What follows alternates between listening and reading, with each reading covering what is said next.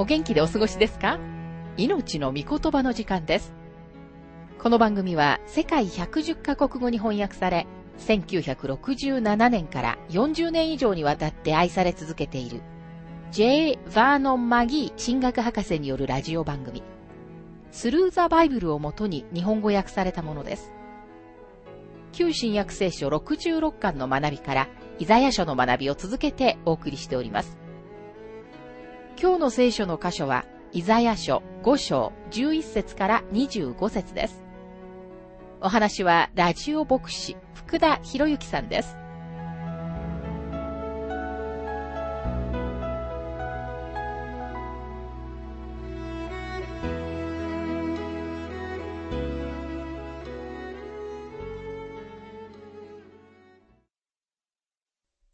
イザヤ書5章の学びをしていますが、11節から12節ああ、朝早くから強い酒を追い求め、夜をふかして葡萄酒を煽っている者たち。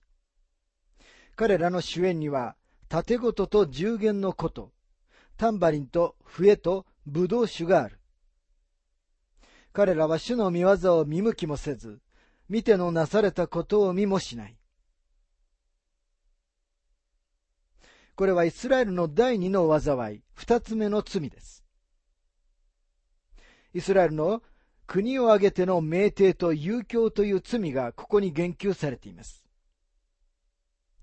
この国の命定と遊興がすべての霊的な知覚を鈍らせてしまったのです。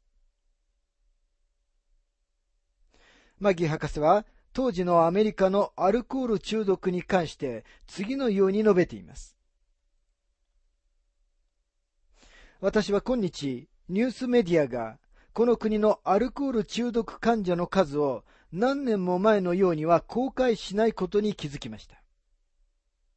最後に手にした報告は数年前のもので、そこにはアメリカには1000万人のアルコール中毒患者がいたと書かれていました。酒造業者が払う税金は何に使われるかという書類には確かにその数が書かれています。そのお金はアルコール中毒者の世話をするためと、酒酔い運転による事故を処理する警官隊を保持するために使われています。もちろんそのような無益な事故で命を奪われた罪のない被害者の命のために十分な賠償ができる人は誰もいません。酒場から出てきたばかりの人々によって、どれほどの正しい決断が政府内でなされるのか知っている人は誰もいないと思います。このようなことが国の道徳を低くするのです。それが国を滅ぼし、国の命を癌のように食い尽くすのです。そのような国は、外側の敵に対して、今にも倒れようとしている獲物のようなものです。イザヤ書5章の13節それゆえ我が民は無知のために捕らえられ移される。その貴族たちは飢えた人々。その群衆は乾きで干からびる。アメリカの大多数の人々は酒を飲むことは洗練されたこと、正しいことだと思っています。ニューヨークの薬物中毒者たちの治療のための生活共同体の理事がインタビューされていた記事があり、とても興味深いと思いました。彼が受けた質問の一つは、子供たちが薬物に走らないために何か両親にできることはありませんかというものでした。彼の答えから、おそらく彼はクリスチャンではないと思われましたが、この人は最高に重要なことは、家庭において薬物や薬やアルコールを使うことが人生の問題を解決する手段であるかのような態度を取らないということだと言い切りました。また彼は続けて、時々社交的に酒を飲むことがタブーだという意味ではないと言いましたが、もちろん彼はそこまでは言うわけがありません。でも、昔から言われている通り、猿は見た通りのことをするというのは他のことにおいてもそうであるように、この問題に関しても有効なのだと言いました。彼は薬物乱用の雰囲気の中で育った若者たちは、自分たち自身の問題に直面したときに、最初にマリファナを試してみるものだとも言いました。ですから、もし親であるあなたが酒を飲み続ける生活をしているなら、あなたの子供がやがて麻薬に手を出してもびっくりしてはいけません。彼らはおそらくその方向に行くことでしょう。あなたはどうして酒を飲むのでしょうか？薬物を使う若者たちの問題は、両親が酒を飲む過程から始まります。それが家庭を崩壊させ、国を崩壊させるのです。メイテイはイスラエルを滅ぼした事柄の一つですと、マギー博士は述べています。イザヤ書5章の14節それゆえ、読みは、喉を広げ、口を限りなく開ける。その意向も、その騒音も、そのどよめきも、そこでの歓声も、読みに落ち込む。この説で読みと訳されている言葉は、実際、墓という言葉です。私たちが今日読み、あるいは地獄というと考える火の池を指しているのではありません。これはヘブル語のシェオルという言葉で、同じ言葉が信玄の30章の16節に出てきます。信玄の30章の16節読みと不妊の体、水に飽くことを知らない地と、もう十分だと言わない日。死、あるいは墓、どちらも満足のいくシェウルの役ですが、墓または死のどちらも決して満足することがありません。誰かの墓の前に立つとき、私たちがすべき質問は、彼はどこにいるのだろうかという質問です。あのヨブはこの質問をしました。ヨブ記14章の10節にはこのように書かれています。しかし人間は死ぬと倒れたきりだ。人は生き絶えるとどこにいるのか。このヨブの質問はすべての人がいずれしなければならない質問です。読み、あるいは地獄は、最初は場所の感覚のない言葉でした。でもやがて神様が天国、あるいは上におられるのだから、読み、または墓は地下、あるいは下だと考えられるようになりました。新約聖書の中では、ハデスが旧約聖書のシオルにあたる言葉です。次のように言われたとき、主イエスはハデスという言葉を使われました。また11章の23節カペナウム、どうしてお前が天に上げられることがありえよう？ハデスに落とされるのだ。しかし主はここで文字通りに地球の中心に落ちていくことを言っておられるのではありません。主はここで単にカペナウムが滅ぼされることを意味しておられたのです。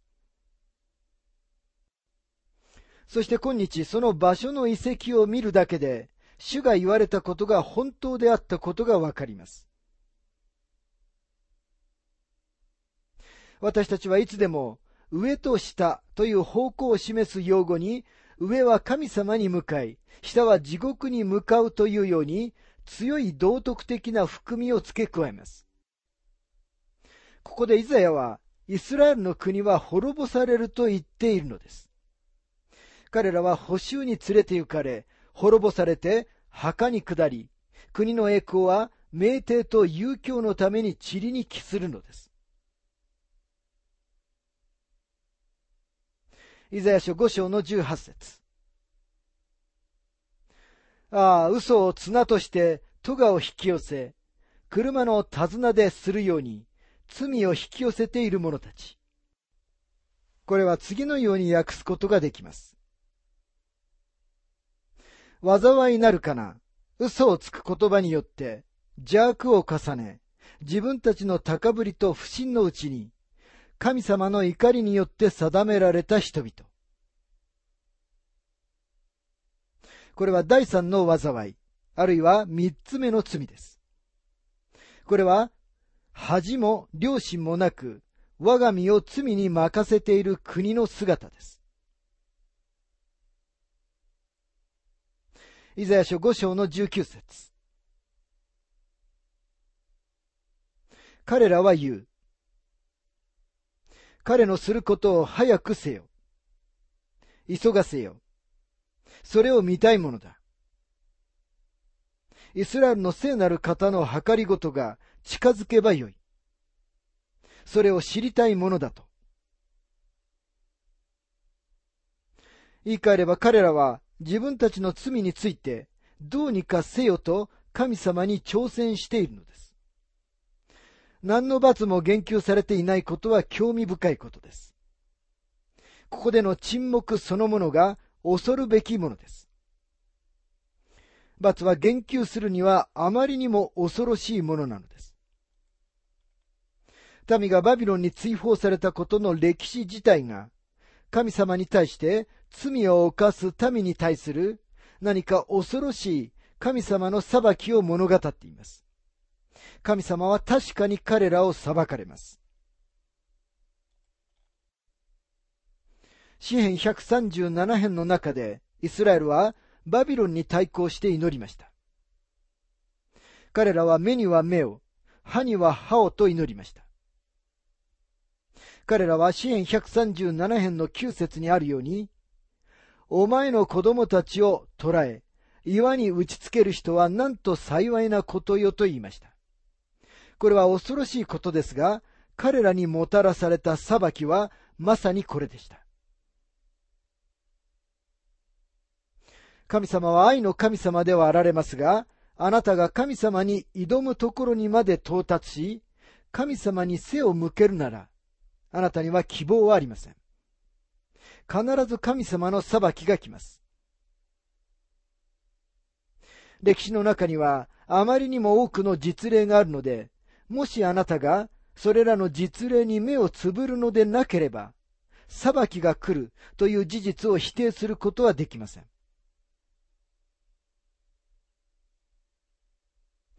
イザヤ書5章の20節ああ、悪を善、善を悪と言っている者たち。彼らは闇を光、光を闇とし、苦味を甘み、甘みを苦味としている。これは第四の災いが向けられているイスラエルの四つ目の罪です。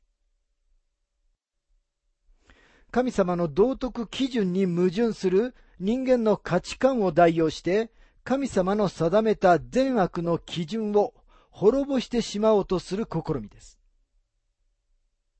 またそれは彼らが神様を認めていたので、神様が過去に祝福してくださったその後に、人々が神様を捨ててしまうとき、その国に起こる混乱です。英国は現在の実例であり、アメリカも同じ方向に素早く落下していっています。残念ながら今日、結婚の基準にこの混乱があります。とても美しいお嬢さんが、ある日テレビのインタビュー番組で、自分は結婚していないのに、ある男性と一緒に住んでいると言っていました。そしてその理由として彼女が挙げたものは、自分が正直であることだというのです。彼女は自分が偽善者でいることの価値を認めていないのです。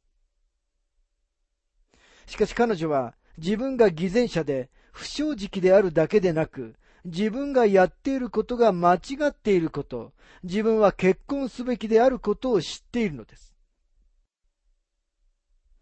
神様は彼女が会員の生活をしていると言われます。世間が彼女をどのように扱おうが、神様がそう言っておられるのですと、マギー博士は述べています。イザヤ書5章の21節ああ、己を知恵ある者とみなし、己を悟りがある者と見せかける者たち。これはイスラエルの第五の災い、高ぶりの罪です。神様は他のすべてのものよりも高ぶりを憎まれます。信玄六章の十六節から十七節にはこのように書かれています。主の憎むものが六つある。いや、主ご自身の忌み嫌うものが七つある。高ぶる目、偽りの舌、罪のない者の血を流すて。第一テモテへの手紙3章6節によれば、サタンの罪は高ぶりでした。第一テモテ3章の6節また信者になったばかりの人であってはいけません。高慢になって悪魔と同じ裁きを受けることにならないためです。神様が憎まれる者のリストの中で高ぶりがナンバーワンなのです。イザヤ書5章の22節から23節ああ、酒を飲むことでの勇士。強い酒を混ぜ合わせることにかけての豪の者。彼らは賄賂のために悪者を正しいと宣言し、義人からその義を取り去っている。これがイスラエルの6つ目の災いです。ここでは民はあまりにも酩酊でボケてしまって正義の感覚を失ってしまっています。不義と不正直がはびこり、義人が不正に告発されています。自分たちの価値観を失ってしまうほど道徳的に落ちてしまった国は長く存続することはできません。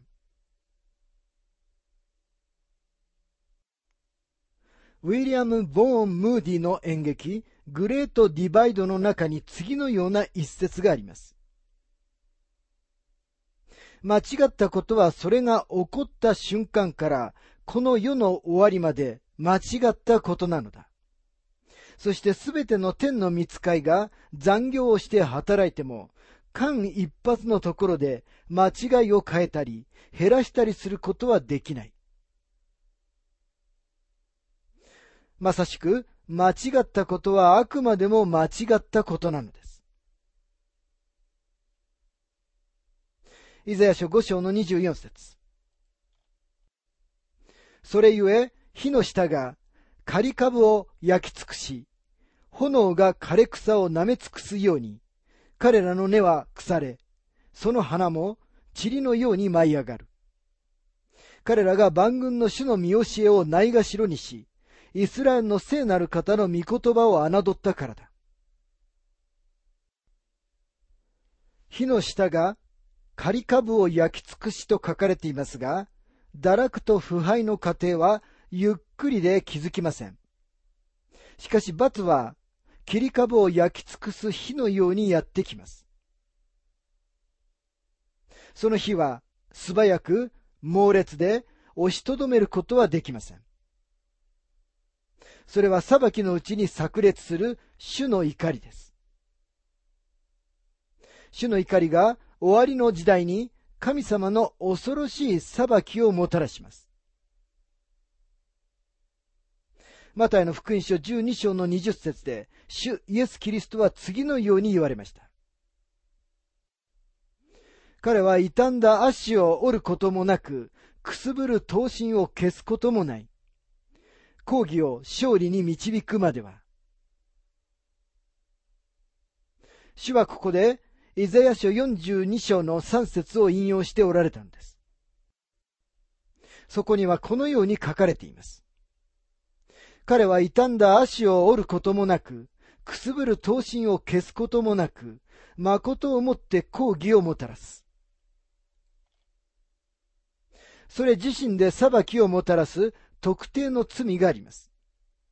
命定が一つ、もう一つは薬物の乱用です。罪が彼ら自身の人生、彼らの家族、そして彼らの体を滅ぼします。くすぶる刀身は確かに燃え上がり、傷んだ足は確かに折れます。私たちが犯すその罪自体が私たちを滅ぼすのです。大酒を飲むことの罪は今日私たちの周りのどこにでもあります。神様はそのことについて何もなさいません。何かをなされる必要がないからです。命定はそれ自体で裁きをもたらします。裁きは個人に、そしてその国にもたらされます。ですから私たちの多くは自分の罪のことで自分を欺いているのです。イザヤ書5章の25節このゆえに主の怒りがその民に向かって燃え、これに御手を伸ばして撃った。山々は震え、彼らの屍は巷で悪田のようになった。それでも見怒りは去らず、なおも御手は伸ばされている。この説は、神様の愛ばかりを語りたい多くの人たちにとっては不思議な説です。しかし神様の愛は現実です。神様があなたを愛されないでいるようにしておくことはできないのです。でも神様は罪を憎まれます。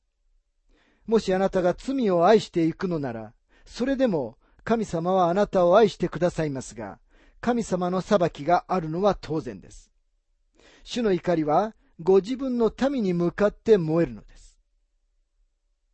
これに御手を伸ばして撃ったとありますが、もしイスラエルが主のもとに行って主を信頼したのなら、主は彼らを解放してくださったはずです。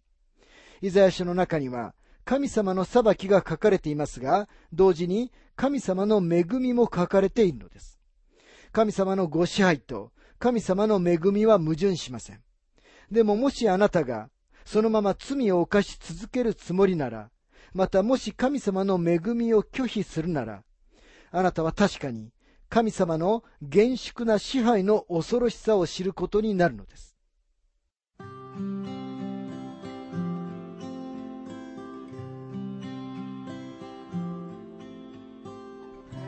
命の御言葉、お楽しみいただけましたでしょうか？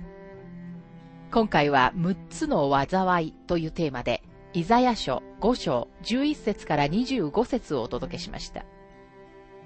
お話はラジオ牧師福田博之さんでした。